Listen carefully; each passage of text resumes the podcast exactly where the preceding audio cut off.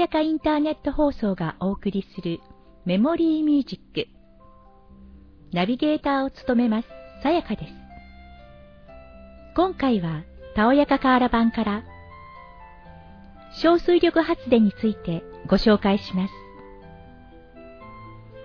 小水力発電は環境配慮型です。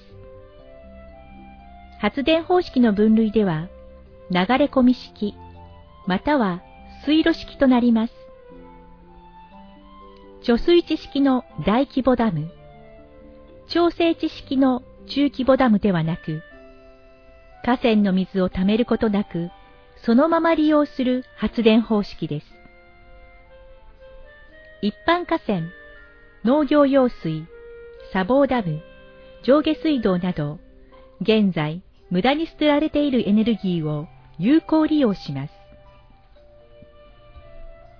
現在、国内市場はほとんどありません。これまでは、大中型中心の水力市場で、小水力の市場はありませんでした。現在、やっと芽が出て、育ち始めている段階です。小水力発電技術は、小水力独自の技術です。大中水力発電技術の簡易型、機能省略、縮小版ではありません。小水力発電独自の技術開発、育成、拡大が必要です。小水力発電開発は地域密着型です。地域の地域による地域のための開発です。地元のコンサルタント、地元の施工業者、地元業者による保守管理などで、地域の活性化、地域の雇用促進にも有効です。小水力発電の事業主体は地方自治体、土地改良区、NPO、民間、個人です。これまでの電力会社主体の開発とは異なり、多様な事業主体が実施しています。まず、太陽光及び風力と比較した小水力発電の特徴をご紹介します。長所は6つあります。1、昼夜年間を通じて安定した発電が可能です。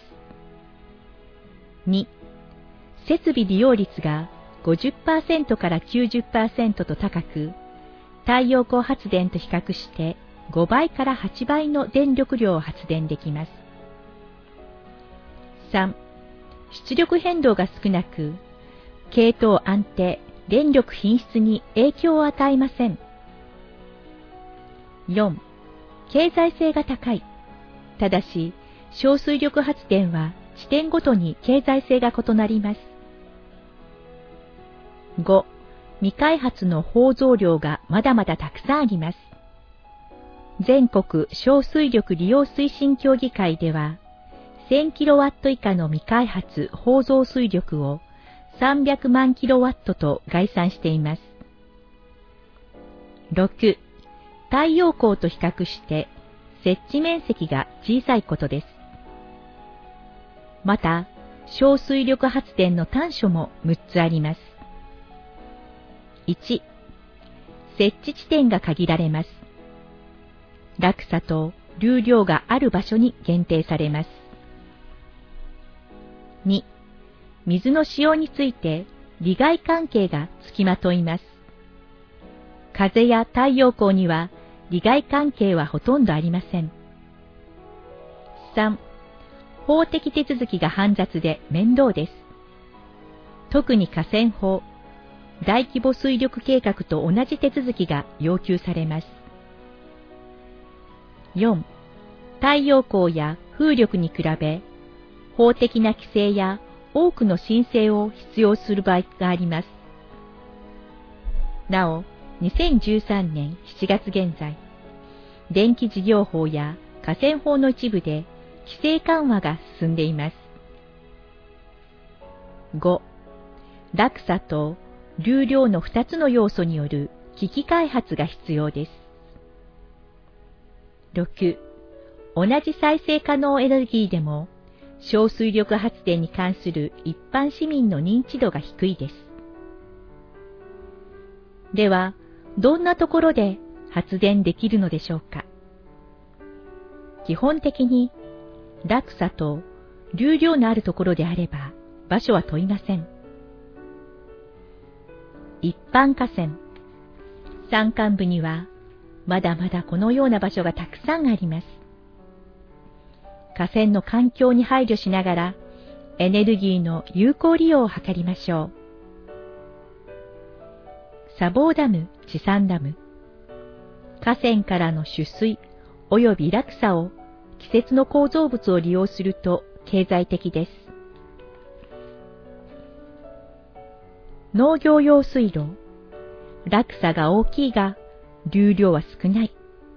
落差は小さいが流量は多いなど、地点によりそれぞれ異なりますが、落差が大きく、流量も豊富な場所も少なくありません。数百キロワット程度の発電が可能な地点もあります。上水道施設落差が大きいところは減圧弁を使用してエネルギーを捨てています。この減圧弁の代わりに小水力発電設備を入れることができます。数百キロワット程度のポテンシャルを持ったところも少なくありません。下水処理施設。一般的に落差が低いため、あまり大きな発電出力は期待できませんが、数十キロワット程度発電できるところもまだまだあります。ダム維持放流。河川環境を維持するための放流ですが、この放流水を利用して発電する方法です。既存の水力発電所の放流水。発電所で使用した水は河川に放流されますが、この間の落差を利用して発電するものです。ビルの循環水及び工業用水。工場やビルの循環水及び工業用水を利用した発電です。最後に小水力発電開発の特徴とポイントを8つご紹介します。1、開発可能な放増水力は地域により差があります。平野の市町村と山間部の市町村では大きな差があります。ポテンシャルの乏しい市町村では無理に小水力開発を行う必要はありません。2、地点ごとに経済性が異なります。NEF 新エネルギー財団のハイドロバレー開発計画調査でも、1キロワットアワーあたりの検察単価で50円から1000円の違いがあります。例えば、同じ100キロワットの発電設備でも、走行時費が A 市では5000万円、B 町では1億円かかることがありますが、これは当然起こりうることで、不思議なことではありません。3. 特に河川法においては、地点ごとに法的手続きの難易度が異なります。一級河川からの取水と普通河川からの取水では、その手続きの難易度には運例の差があります。農業用水路でも取水する河川の種別や既得水利権の種類、許可水利権または観光水利権で手続きの難易度が異なります。4. 技術的問題はほとんどなきに等しい。水力発電技術はほとんど確立されているため、技術的問題で開発ができないということはありません。ただし、工夫や改善の余地はまだまだたくさんあります。5. 経済性が重要です。経済性の良い地点から開発します。環境 PR、教育目的だけでは行き詰まります。売電収入や電気料金削減費用により維持管理できることが重要です。6. 法的手続きの容易な地点から開発します。特に河川法の許認可手続きには多大な費用、時間、労力がかかることがあります。7. 支援制度、補助金制度を活用します。相談などは一般社団法人小水力開発支援協会の相談窓口まで。支援制度は経産省、環境省、農水省、各自治体により調査補助、事業化支援制度などを活用します。補助金制度は経産省、環境省、農水省などの建設費補助を活用します。8. 関係各省、地域住民との合意形成が大事です。効率的な開発推進、維持管理には地元の理解と協力が不可欠です。それでは、ここで音楽をお聴きください。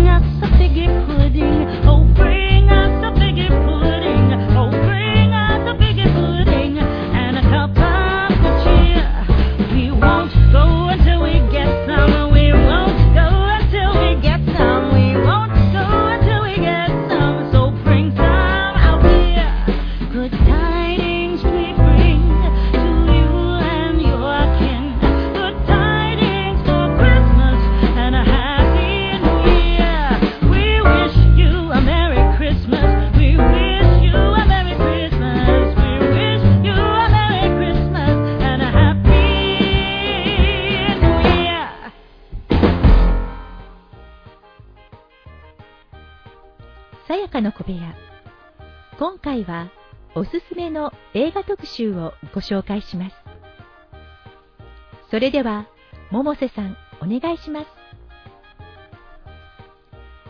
僕のワンダフルライフ。大好きだったあの子が50年後に会いに来たら、初めて会うのに初めてじゃない気がする。もしかしてこの子って。もしもかつて可愛がった犬や猫たちが自分にもう一度会うために生まれ変わってきたら、動物を飼ったことがある人はもちろん、飼った経験はなくても動物が好きでたまらないという人にとって、これほど感動を呼ぶ話はないはず。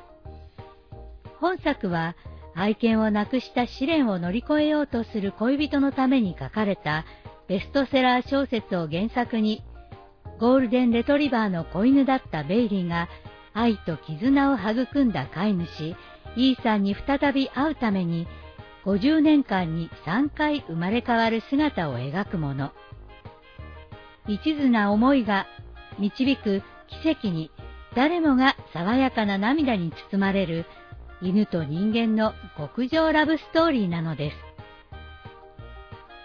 8歳の少年イーさんと運命の出会い。もっと一緒にいたかった。ベイリー、オスの剣聖、犬の一生。熱い車中に置いてけぼりにされたところを救われたゴールデンレトリバーのベイリーは、8歳の少年イーサンと共に成長し、固い絆で結ばれていく。恋のきっかけも作り、幸せな日々を送っていましたが、あることがもとで、イーさんはアメフト選手の夢を絶たれ、初恋の人にも別れを告げてしまう。イーさんを幸せにするのが自分の役目なのに、志半ばでベイリーは寿命を迎えてしまって、1回目の生まれ変わり。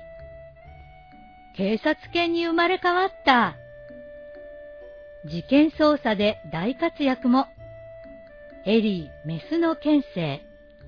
目が覚めると、ベイリーはジャーマンシェパードのエリーに生まれ変わっていました。彼女の役目は警察犬。こわもての相棒、警察官カルロスの訓練は厳しいですが、孤独を抱えたカルロスに寄り添って眠るなどして、固いパートナーシップが築かれていきます。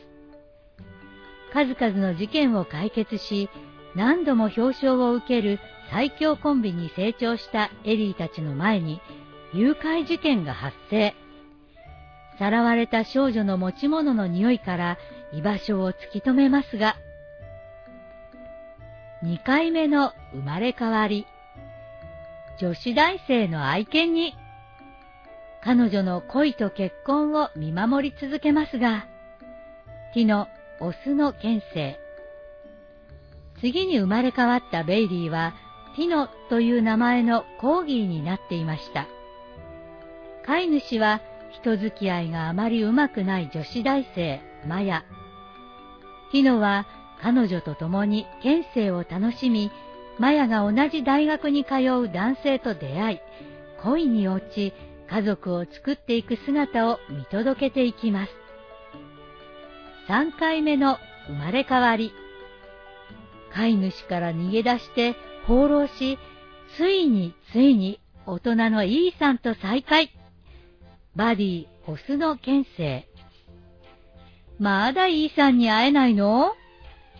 三度目の生まれ変わりでセントバーナードとオーストリアンシェパードのミックス大型犬になっていたベイリーは、飼い主の元を逃げ出した果てに、ついにイーさんと暮らした懐かしい農園へと戻ってきます。大人になったイーさんと念願の再会を果たすベイリーですが、イーさんに自分だと分かってもらえるはずもなく、バディという名前を付けられてしまう。果たしてもう一度ベイリーと呼んでもらうことができるのか。これはすべての動物好きに送る映画。名称ラッセ・ハルストレムが紡ぐ犬と人間の極上ラブストーリー三つ目の傑作。犬と人間による珠玉のラブストーリーを丹念な描写と美しい映像で描いたのはラッセ・ハルストレム監督。スウェーデンの小さな町を舞台にした犬と少年と家族の物語で、アカデミー賞監督賞と脚色賞にノミネートされたマイ・ライフ・アズ・ア・ドッグ。日本人に愛されてきた感動の実話、八甲物語をリチャード・ギア主演で映画化したハチ、約束の犬を手掛け、これまでも温かな感動を届けてきた名称です。そんなハルストレム監督が満を持して作り上げたドッグムービー第3弾が本作。犬の演出もすでに熟練の域に達しているだけに高い質で爽やかなドラマが描かれていると言って過言ではないでしょう。夢のあるストーリーですね。この映画を見終わったら、ペットを飼っている人は思わず自分のペットをじっと見つめてしまいますよね。自分は何番目の飼い主かな？もしかして自分のペットが前世の飼い主さんを心の奥で慕い続けていると思ったら、ちょっとジェラシーを感じてしまいますね。皆さんはどう思いますか？いかがでしたでしょうか？今回のさやかの小部屋次回もお楽しみに。